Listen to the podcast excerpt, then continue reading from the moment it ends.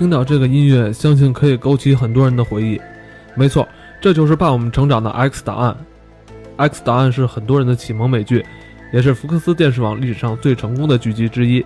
自1993年开播以来，《X 档案》不仅成为无数剧迷心目中的经典，更是如今美剧里常见情节和设定的鼻祖。该剧的主题曲啊，被国内电视台多次使用。我就在之前一档法制栏目意外的听到，这美国的科幻剧主题曲都被国内用在法制栏目上了。你说它的影响能不大吗？该剧啊，主要讲述的是美国 FBI 下属的专注于神秘事件的研究小组 X 档案部门，这里储存着几十年来遇到的无法解释的超自然现象，外星人、不明飞行物、不可解释的自然现象、基因突变的怪兽、古老的咒语与传说，这些话题啊。如今在互联网上随处可见，但是在二十多年前啊，在还没有普及 Internet 互联网的时候，想要找到有关超自然事件的相关信息啊，可是不多的。来自遥远的中国北京大屯北路精神病院，据谣传他们是国内最早开始研究超自然现象的民间组织。金院长今天又来到了我们的节目。大家好，我是金院长，我们是国内第一批研究这种超自然现象的组织，现在已经被。获得了这个精神病院的称号，好，嗯，好啊。其实大家今天主要是来聊一聊这个 S 档案啊。其实今天要来聊 S 档案，主要一个原因是，主要是呃，他马上应该就是在一六年一月份要重新开启这个新的新的一季哈。对对对，现在也有有管这个叫第十季的啊。这个对于我们这些最早的 S 档案迷来讲是非常振奋人心的一件事情。对对，因为的确是这类题材吧，就是解释超自然现象啊，包括外星人这些，呃，外太空的这些神秘的这个不可解释现象之谜，这还是受很多人追捧的哈。对对对，而且我应该 印象中应该是。呃，继前几年的这个危机边缘，对吧？危机呃，通常的那个翻译危机边缘嘛，他们这个剧中这这剧结束之后，好像一直就没有再出现，好像也没有出现过类似的这种，是吧？你说到这危机边缘，其实还挺逗的。危机边缘，如果你注意的话，有一集开头会，他们在有一个那个那个法院里边，就是也不是法院，就是他们在听审这个危机边缘这个组织到底是不是该关闭的时候，特意还提到了。美国有两个部门是一直在赔钱的，X 档案和你们危机边缘这两个部门啊，原来原来是早早有这个老早有这个梗在里面。因为他们的那个导演其实也是现在正好拍星战星星战的那个导演勾勾嘛，就他实际上是对这个 X 档案是非常崇拜的，确实里边有很多对 X 档案致敬的地方。其实对于我们来讲，就是。呃，是是不是第一代，咱们也不好说了。但我确实说看美剧，可能比较早，在九十年代就开始看美剧。其实，呃，在九十年代啊，就是说还没有好，还没有科幻这个词，很少用，很少。而且在民间啊，就是说大家好像还没有说，哎，你看科幻吗？还没有，都是说，哎呦，这超自然现象，你知道吗？或者都是这么聊。我对，反正因为对于我来说，我是呃，我那会儿应该是上初中嘛，我就是看完这剧之后，我就是。我就开始买《飞碟探索》了，你知道吧？就是还是开始还有奥秘那个，对对对啊！但是奥秘有点偏那个，就是有点偏小说那，它因为老连载故事的，你知道吧？它跟《飞碟探索》还是比较硬的，这是当时看来。对对，就是当时可能没有科幻，其实不光是没有科幻，我想说的是，呃，我看的第一部就是，其实很多人说看美剧可能是有是从这个二十四小时开始的，有是从这个呃越狱开始，对吧？再老的是《老友记》，其实我们可能更老一点的是从。S 档案开始，这种所谓的时候看美剧，就是你看的是那个英文的，然后是底下是配字幕的，因为在之前那种成长烦恼就是中文翻译过来的嘛。所以 S 档案对于我们这种比较老的美剧看美剧的人来讲，真的是一种。就就心中不可磨灭的一个经典，就是无法超越，真的。对，一说到又真是一下回到二十多年前，感觉是还是 VCD 呢那会儿。那会儿因为我那会儿看二十四小时是从 VCD 看的了。我还说这美国这电影这么长，一拍一拍拍多少这么急？我说美国就当时觉得，因为他那个人家用那个拍摄手法的。比咱们要那个先进嘛，所以就看起来跟电影一样嘛。因为而且咱咱扯远了，咱就是说，就是其实，在当时九十年代初期啊，国内可能还没有都没有普及到电脑和 Internet 互联网非常少那时候。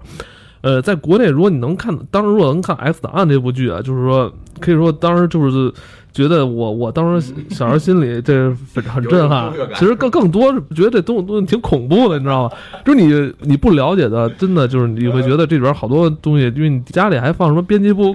什么什么渴望这种，就是突然给你放一 X 档案的这个，呃对，就是当时当时 X 档案应该是只能在凤凰卫视看到吧？这个最早是香港、台湾那边，就是亚洲他们是同步播出嘛，咱们这边还没还没有。而且就是说，呃，当时给我看的就是这剧里边很多经典的剧情设定啊，也是影响后来很多这种好莱坞的这种科幻电影。对对，其实对，就相对来说，就基本上大家算火算是公认的 X 档案是开启了，呃，这种二十一世纪美剧的很多的这种玩法呀，这种这种这种奠基啊，这种拍摄手段呀，都是从他们这块儿发起，这个意义还是挺挺深的。对于后来，包括就是 他的角色的这个设定，因为那天我又重重新重温了一下这个第一季第一集嘛，哎，我发现就是这个这个剧里的那个男女两个主角嘛，一个是男男主角那个 Mulder，他是一个专注于这个这个 X 档案部门的，也是这部门就他一个人。之后上上边的这个领导给他配备一个女助手，完了这这女助手恰巧是一个医学院的一个博士，刚毕业的。哎呦，他们之间第一次这个对话，让我就想起了这个福尔摩斯。呃，这有点就是说设定的，就是说，呃，一个是坚信就是自己的这种直觉的判断，一个人就是坚信科学，就是这任何事情都可以用科学来解释。对，其实这个呃这种这种搭配在美剧里是比倒是比较常见。但是你说起第一集来，有一个有一个这个小的这个。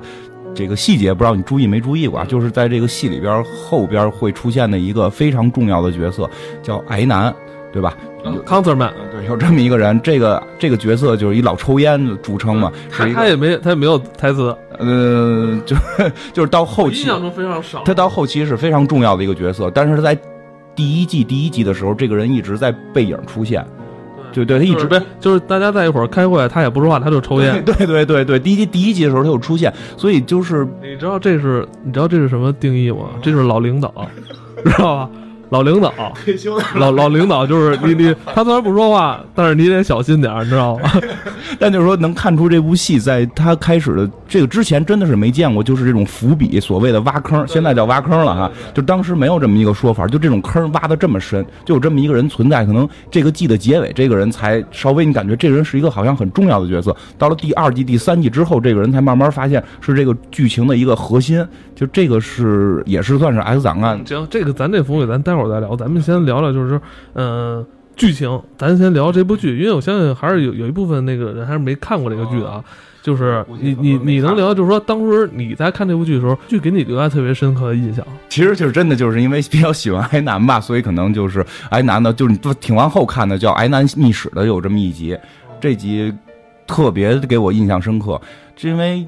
就是《X 档案》是这样啊，就是之所以他在美国特别成功，其实这个片儿大概去介绍一下，这个片儿在刚开始试映的时候，福克斯是对这个片儿几乎是不抱以任何希望的。哦，就是他们可能是是一种小众剧，对是吧？他觉得这个戏不太可能火，但是呢，就为了填填补空档，就让他们拍了这么一集关于外星人的，对吧？因为那会儿你能想到的科幻应该都是天上去飞飞碟，但是这个片子呢，说科幻说外星人，这一集你也见不着飞碟，你也见不着外星人，对吧？就是一堆。这个 FBI 的人开着车满处 满处瞎溜达，就这么一个感觉吧。嗯、然后其实他这这部这部剧里边其实有好多噱头，包括他呃，他是透露一些就是美国军方秘密研制航天武器啊，这个这之前咱们也是看很多地摊的那些书籍，能找到说美美国军方好多阴谋论的一些东西。对他之所以后来的成功，就是一种阴谋论的所谓阴谋论，这是从他那会儿兴起的阴谋论这种这种产生。然后呢，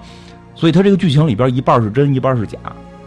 对对对，这这也是吸引很多人，尤其是吸引当时呃远在大洋彼岸的这个中中国的我，就是我就是呃小时候受的教育就是美美国主义，当时有一段儿就觉得他们都不好，完了觉得那边怎么挺震撼，他们怎么这都可以说啊？这在国内是不允许的，怎么能 随意的就批批判？国国内可以批判美国政府，就是就他们也是在批判美国政府嘛。所所以当时让咱们看到了是吧？对，其实就是说它里边有个挺好玩的，就是笑话，不知道是我不太好确定这是不是真事儿啊，但是圈子里边一直会有人说，就是说克林顿当了总统之后，他肯定就是也要去 FBI 去视察嘛，就是第一次进入 FBI 的时候，就是直接问的局长，就是 S 档案这个部门在哪儿，我要去看，就 是 他当真了，因为他真的特别真，包括里边的这些人物的角色，那个申猴这个角色是直接从美国很著名的水门事件的这个这个遗这个名称遗留下来的，包括罗森威尔事件，好多科幻对科幻可能不够了解的人认为罗森威尔是一个胡编的事情，但实际上罗森威尔真的是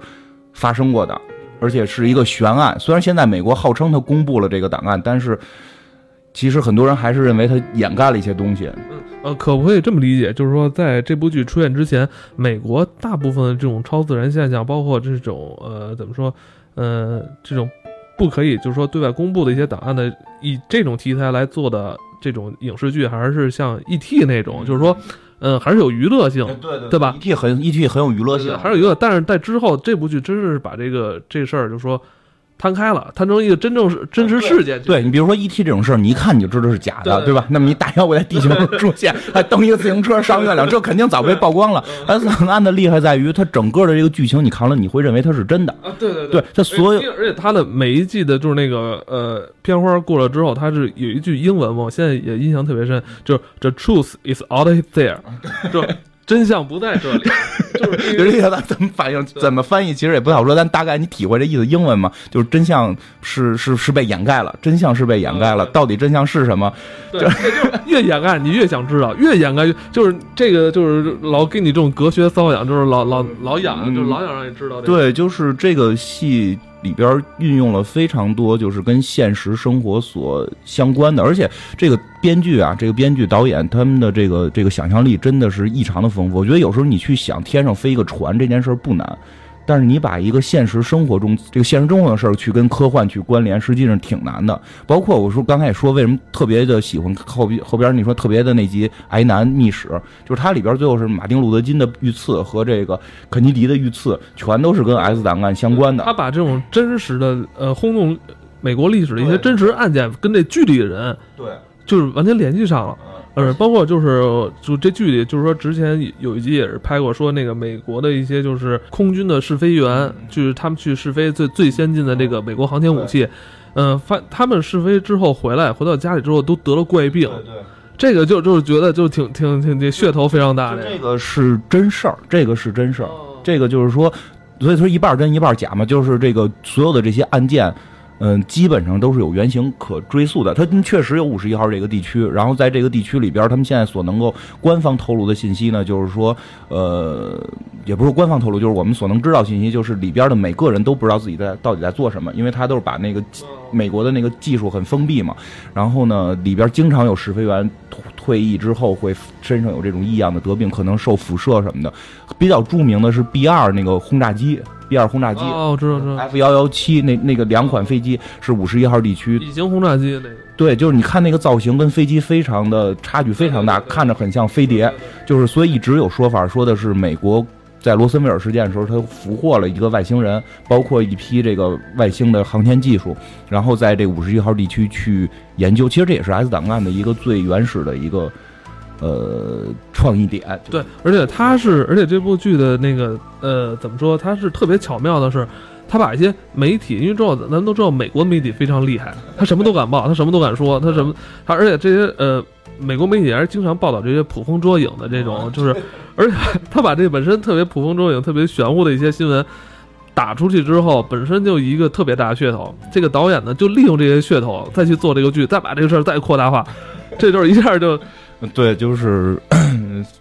就是，反正就让你会觉得这个特别特别真，然后让你真的相信。所以，真的在那一段的时候，我看这个戏的一段时候，我真的相信这个外星人可能真的在这个世界上是存在的。包括他对于外星人的这个描述，就是。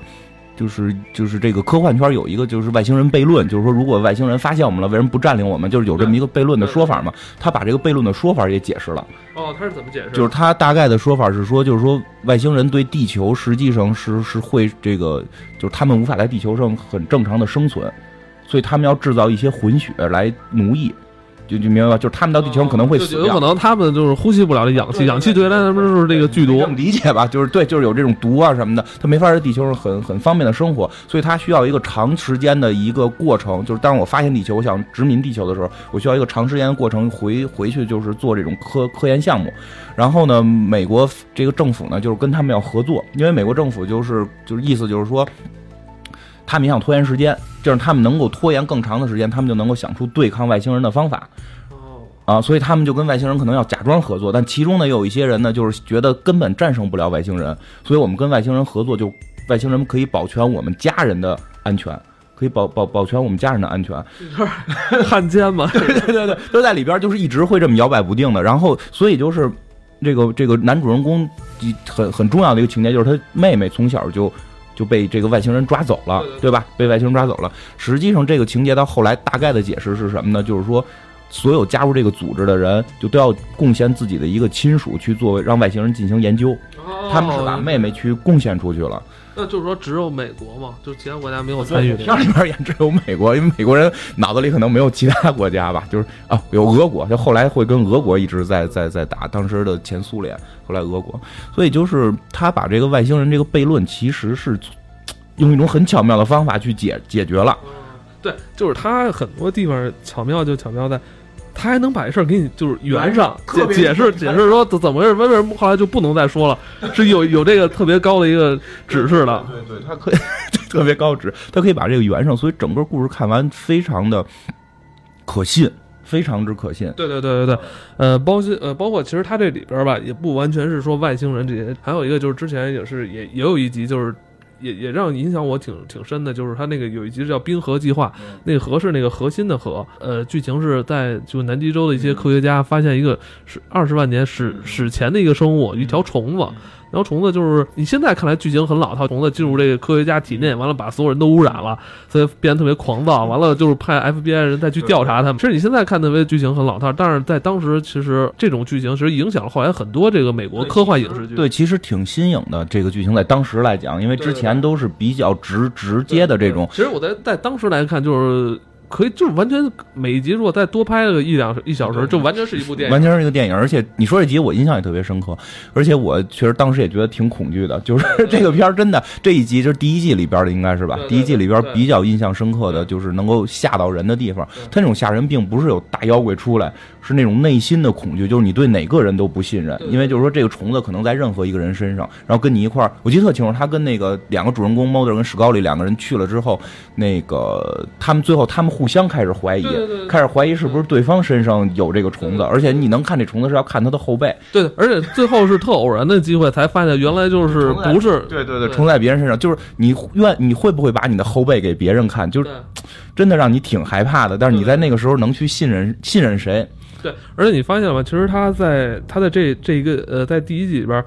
呃，还出现了就是机器人杀人事件。嗯，其实他有点是有点有点像那个《太空漫游》那个二零零一的致敬的那种。其实你说一些创意点，以前的小说跟电影都会有，但是电视剧去用的是真的是没有。而且就是 AI 这集也反正比较先进，因为在当时来讲，这种概念还不是特别受就是大众去接受。对对对对，你像太空就这样太空。这个漫游二零零一，它讲的是就是六七十年代一个片子，讲的是多少年之后有了这个 AI。九十年代在美国来讲，他们电脑非常普及了。对对，就是他讲的是在此时此刻 AI 已经存在了，这个是它的亮点。就之前那些 AI 存在都是未来，就未来的 AI 会控制一个机器人来杀你。它这个就是一个大楼。对吧？一个大楼的保安保安系统，一个保全系统，它就已经具有 AI 了。就所以其实让人很恐惧，就是你真的对于现在的科技会重新去审视。而且我记得印象特深是那个电脑控制的电梯，电梯把人弄死。现在听起来挺傻的，就看起来也觉得傻乎乎的，但是觉得剧情发展设计的特别的超前。其实是这样，就是可行这件事儿，就它很厉害的就在于这是可行。就是《太空漫漫游》这个是非常好的一个电影啊，但是。你现在知道这事儿不可行，没有那么高智商的电脑，也没有那什么。但是，你知道当时是发生过这种事儿的，就是一个电脑跟那个一个国际象棋大师下棋。对，应该叫叫蓝什么？呃，深蓝。呃，不是深蓝，是在深蓝之前的一个事有有过一个事件，他是最后没下赢那个国际国国际象棋大师，当时他把国际象棋大师电死了。这事儿还非常非常有名。电死对方了，这个是真事儿。当然了，他们的解释说漏电呀，是什么这个机械故障。对，就是机械故障，那个这反正是报道到底真假，我没有亲眼见过，但是报道是有的，就是就是这个电脑输了，但是他把对方电死了。所以你能明白，就他讲这个大楼的 AI 这集的时候，那个 AI 并没有说到了一个能够演化出机器人来去杀人、去自我进化，这些都没有。他只是直观的，谁要来去破坏这个系统，我就用电梯摔死谁。啊，对他已经是危及到自自我生命，他已经有自自我这种保护思维了。非常低级的这种这种 AI，但是你会感觉它离你特别近。对对对对对，这个是这个片儿特别。带劲的一个地方，对，因为你你看完这，你就会特别害怕，说我去关电视的时候，他会不愿意，他不愿意，他再电死我，我还没放够呢，你你别想关我。对啊，对你你你看，你看终结者也是，哎呀，你不会害怕，哪可能有一天就来机器人逮我？这不是瞎说吗？这机器人离我太远了，是吧？对，但是你可能有一天你会在电梯里边，电梯门呼呼一会儿开一会儿关，你就会害怕，是不是电脑要杀了我？对对对。对，所以这就是我觉得这是他也是他剧情就是编的特别好的地方，就是他所有的这个设定必须是呃肯定是建立在这东西有可能实现的，就是说离你特别近的基础上。对，所以让你能有这种对科幻的这种恐惧吧。真的，当时是当制作一个恐怖片来看的。那我还想问你的就是说，为什么这部剧时隔这么多年之后要重新开拍？当然，他他那个这个戏结束的原因是因为当时拍了。九季，其实，在第七季的时候，就是已经出现疲态了。呃，还真没有出现，没有。对，原因是主演大卫·杜楚尼跟福克斯公司解约了，就是他们那个合同正好到这儿。大卫·杜楚尼想往电影方向发展。对对对对对，他有这么一个过程。然后呢，就这个戏就换男主角了。但其实，呃，他们之前也拍过两部剧场版的电影，也不是太成功，票房不太好。就是第一部电影还 OK，因为他那个电影是紧跟着电视连续剧，然后呢，全部全剧终之后又上过一部电影，那个电影是跟个番外篇似的，所以状态就是片的剧情不好，所以票房确实比较惨淡。因为说白了，其实刚才也说了，有各种的这个 S 档案里边有各种的情节，有这种妖魔鬼怪的，也有这种这个地球的原始生物的，对吧？但核心的情节还是外星人，还是外星人。所以第一个剧场版是紧接着讲外星人的事儿，而且是是在。两季之间去演的一个很重要的剧情，所以那版还可以。到最后那个那版就其实有点圈钱性质了，是这样。所以呢，就是他片子是因为杜楚尼不演了，所以就是只能又又续了两季，实在是票房太低了，收视率太低了，就就就结束了。然后就到了二十一世纪，实际上科学就是更发展。我是我个人是看完《X 档案》之后，紧接着看的是 CSI。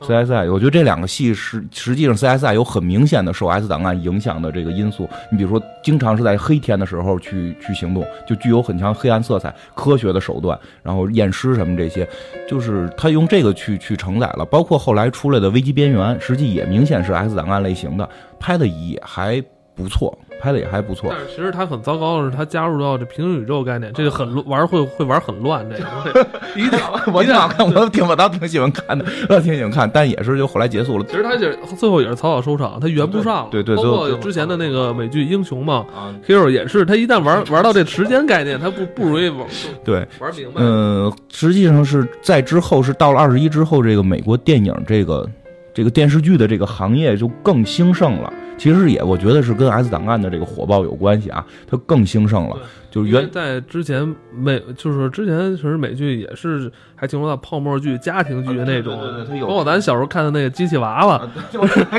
是吧？就是机器娃娃剧、情景喜剧，对对，这些剧都很多。但是《S 档案》几乎开启了这个这种硬科幻，可以算是可以算是硬科幻吧，硬科幻或者说 CSI 这种科学系，就这种系的新的这个这个新的。一个路子吧，对一个路子开启之后就百花齐放，所以它其实后边的很多你包括像迷失，就 Lost 的这个，对对对对，不明白这很对。有时间咱们可以聊聊迷失。对 Lost 的这其实也是，这就是勾勾拍的嘛，对吧？对勾勾拍的，他对 S 档案的这种热爱，就实际 S 档案并没有说，只是这个片子慢慢的没人问津了，但整个他所培养的这一代人，就后一代的电影人、电视剧人，实际上是起来了。所以实际上，我看报道说是《S 档案》的二十一世纪初就应该是二零零二零二零零零年那会儿结束的嘛。对。然后那会儿网络还不兴盛，社交媒体根本就都没有呢，对吧？所以它在一个社交媒体诞生之前的一个美剧，结果在有了社交媒体之后，它的粉丝群的互动啊，这种活跃度依然特别高。对对对，现在其实国内也很多这个组织也是在，哎，对，你们内部 也是也是在聊啊，那今年去年二零一五年，我们刚重新的从头到尾又重看了一遍这个，组组织大家一起看，完了开座谈会，对，组织大家一起看，然后对于这些异常现象，我们要在中国找到怎么去解决的方法。所以就是国外这种组织也非常的多。然后国外的这种粉丝也非常的这个这个火爆，所以这个戏现在重开，其实对福克斯来讲肯定是为了票房啊，肯定是为了挣钱嘛。所以也，但是也能看出来，其实大家对这个东西还是有很强的这种还是有热度的，热度还是非常高，非常高的热度，非常高热度。当然了，新的这个到底会演成什么样，我们并不太好预计。但是现在能知道的是，几大主演都会回归，比如说。就是 Mulder Scully，这是主演肯定会会回归，然后他们的那个副局长 Skinner 那个也会回归，包括埃南，据说已经七十七岁了，七十七岁高龄继 继继续的回归这个片子里演这个背后的，就是接着抽烟吗？还是接着抽烟？就是人家是 Mulder 的爸爸，对，哎，你你这个有你这剧透，就是你这之前都演了十几年了，这你怎么干？就虽然他没有明示啊，他没有明示，就。就算明示了，他没有这个在戏里边这种大团圆，爸爸我爱你，没有这种话，对对对，这剧就是就好在这儿，硬科幻的剧就是好在这儿，不不来那个那个，但是已经基本明示了，那个应该是应该是 Mother 的父亲，大卫杜楚应该也治好性瘾症了吧？不 是不知道，那个就不太清楚了，但是好像他 对那个我看他们那个接就是那个。啊，出张专辑他最近，然后那个对他在出专辑那天啊，在现场演出的时候，那个演那个高丽那个人去现场，两个人还拥拥吻什么的，现在弄不太清楚国外人，弄不太清楚国外这些情况。所以，就这个戏确实热度还非常的高，其实这挺难得的，就是在社交网络之前出现的一部戏，现在我还依然有这么高的热度。那我我我不知我我知道啊，就是我比较了解你，因为你也是常年致力于这个超自然现象这个。追踪，然后那个，你你相信外星人吗？其实，反正这也是一个过程，就是肯定小的时候是深信不疑，就对这事儿特。你小时候也是受到过什么影响吗？才开始就是对对很多这些事儿产生了疑问。就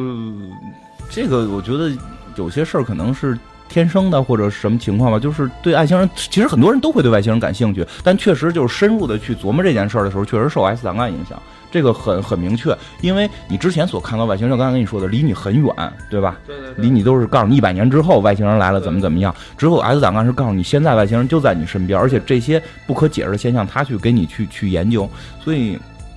S 档案确实让我们去开始琢磨有没有外星人，在那个年代真的是深信有外星人。非常在这个年，在其实，在九十年代的时候，还没有互联网的时候，真是想想了解、想得到一些这些方面的资讯非常少。当时，对对对，你只能通过买杂志，对对，就是通过买杂志。然后跟人聊，哎，你你你相信这个吗？就是跟稍微就是认识刚认识不久朋友就想聊着。你这如果对方说我我也研究，当时觉得突然找到组，就是找组织那种。或者那会儿为了这个也会去看什么这种霍金写的书啊，什么这个包括什么时这个时间简史是吧？有这本书《时间简史》也。跟物理老师去讨论，就物理物理正经的那个课没 没学怎么样，整天物理老师讨论量子力学到底有没有这些东西，就是但是呢，就是到现在呢，对于这个外星人的态度呢，就我基本上这么认知啊，就是这个宇宙里是存在外星人的，但现在可能跟地球并没有实质的接触，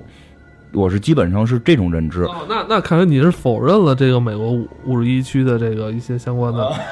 资料是上 就介绍的东西，就是我并不是。完全否定，我就是说，我只是暂时抱以这种认知，我用这种认知来去研究这个超自然现象。因为，你知道，就我们这种科学研究者啊，就是这个研究科学，你必须抱以否定态度。如果你上来就认为就是有外星人，就是有，然后你去任何一个现象，你都会觉得啊，这个是外星人导致的，其实你就不科学了。就我们必须是抱着这个，就像片子里边，我现在基本上是这个早期我是这个 Model 的这个。这不知道粉丝就是 Model 的这个思维，就是我相信外星人存在。那后期我现在变成了这个那个 Scully 的这个这个状态，就是我先抱以否定态度，然后我用科学的态度去验证这些超自然现象。就是说，你先去去追求，先去求真。对，其实可能呃，我相信他有可能是最终一个结果。其实他有有没有？其实这东西你这很简单是吧？但是说这个过程，如果你不去追寻的话，我只一味相信就是有，那我什么都别干了。对对，你如果就是相信有，你就别干了。我阿斯坦刚告诉我们的就是你要追求真相，你先抱以否定态度。所以斯高利这个形象塑造的非常之重要，非常非常之重要。很多以前相信他也是为了平衡这个一，些如果你上来就是相信外星人，然后咔你发现外星人，然后跟外星人打架，这 这就变成这就是 Man in Black 了。对吧？这这就变成对黑人也讲罗森威尔事件，这黑人也是罗森威尔事件导致了，这就变成黑衣人了嘛？但是这里边就是就是这个斯高利这个角色绝对的理性，对，这就是那个 Mulder 他那个他那个办公室里老贴着的那个海报上面那排字就是 I want to believe。I want to believe，就是就是你你你，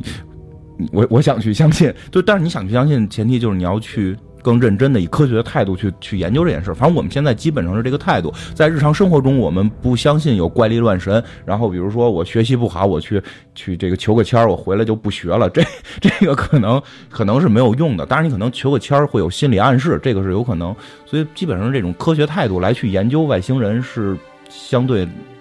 我反正你知道，最后，其实其实在美国有很多就是小的民间组织或个人啊，他们都常年就是就是开个车，那个拿一堆望远镜，完了什么就是天天去去追这个。对，如果有机会能够去这个五十一号地区，这个一定会会去的，去五十一号这个地方去看一眼这个飞碟。听说是每周基本上是都能看见。对，其实是美国的试试飞的飞机，美国试飞。不过真的是这样，其实我其实我在这儿其实想多说两句，就是我们在中国有的时候会太过于封闭了。哦，你你真的是不是？本来咱也没有。就是因为我看过，因为真的是深入去研究过，我看过一些五十一号地区已经公开的档案，它的那个视频，他们真的已经做出了很多我们现在就是还是黑白片儿呢啊，我们很多我们难以想象的设备，但是现在可能就是你还别说这个，我就是看那新闻说，咱们国家现在连那圆珠笔那上面那珠都他妈生产不了。你李李中堂都说了，说都生气了，你知道吗？这。我觉得你现在说这东西太远，你先解决一下咱们国家的圆珠笔生产这问题。我那我们解决不了，但是真的就是五一号地区，比如说黑白片儿的时候，那你就是至少六七十年代、七十年代那会儿就已经有无人机了，而且一个人站在上面的无人机，这个东西是人早研制出来。现在你可能其实我觉得这也是跟这国家技术工业有关系，因为你很多东西你不能说一旦全是纯进口，有些东西毕竟你还是得自己做。就是包括说的像，其实我我经常有时候跟人聊，就是就是你，就是我觉得 S 档案现在再重新开启有一个很大的好处，就是又有十几年的近二十年的科技进步。其实那会儿我们所害怕的很多东西，真的离我们更近了。德国应该已经造出了外置的大脑的这个储存器，就这是很先进。他是当时做这个的原因是为了解决这个这个。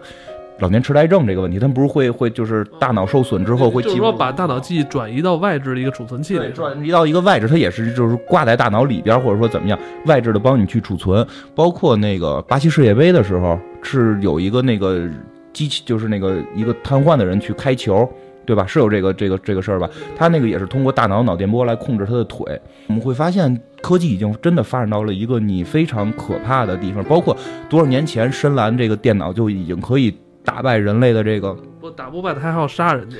那个是之前一代，那是机械故障，报的是机械故障，报的是机械故障。但就是这个，你比如说 AI 的进步，对吧？图灵实验这个不，如果知道科幻的，一定会知道图灵实验，因为你看去年我还看了那个图灵的那个电电影呢，我包场夜里十二点没人看。图灵实验现在已经通过了。包括包括说像那个什么，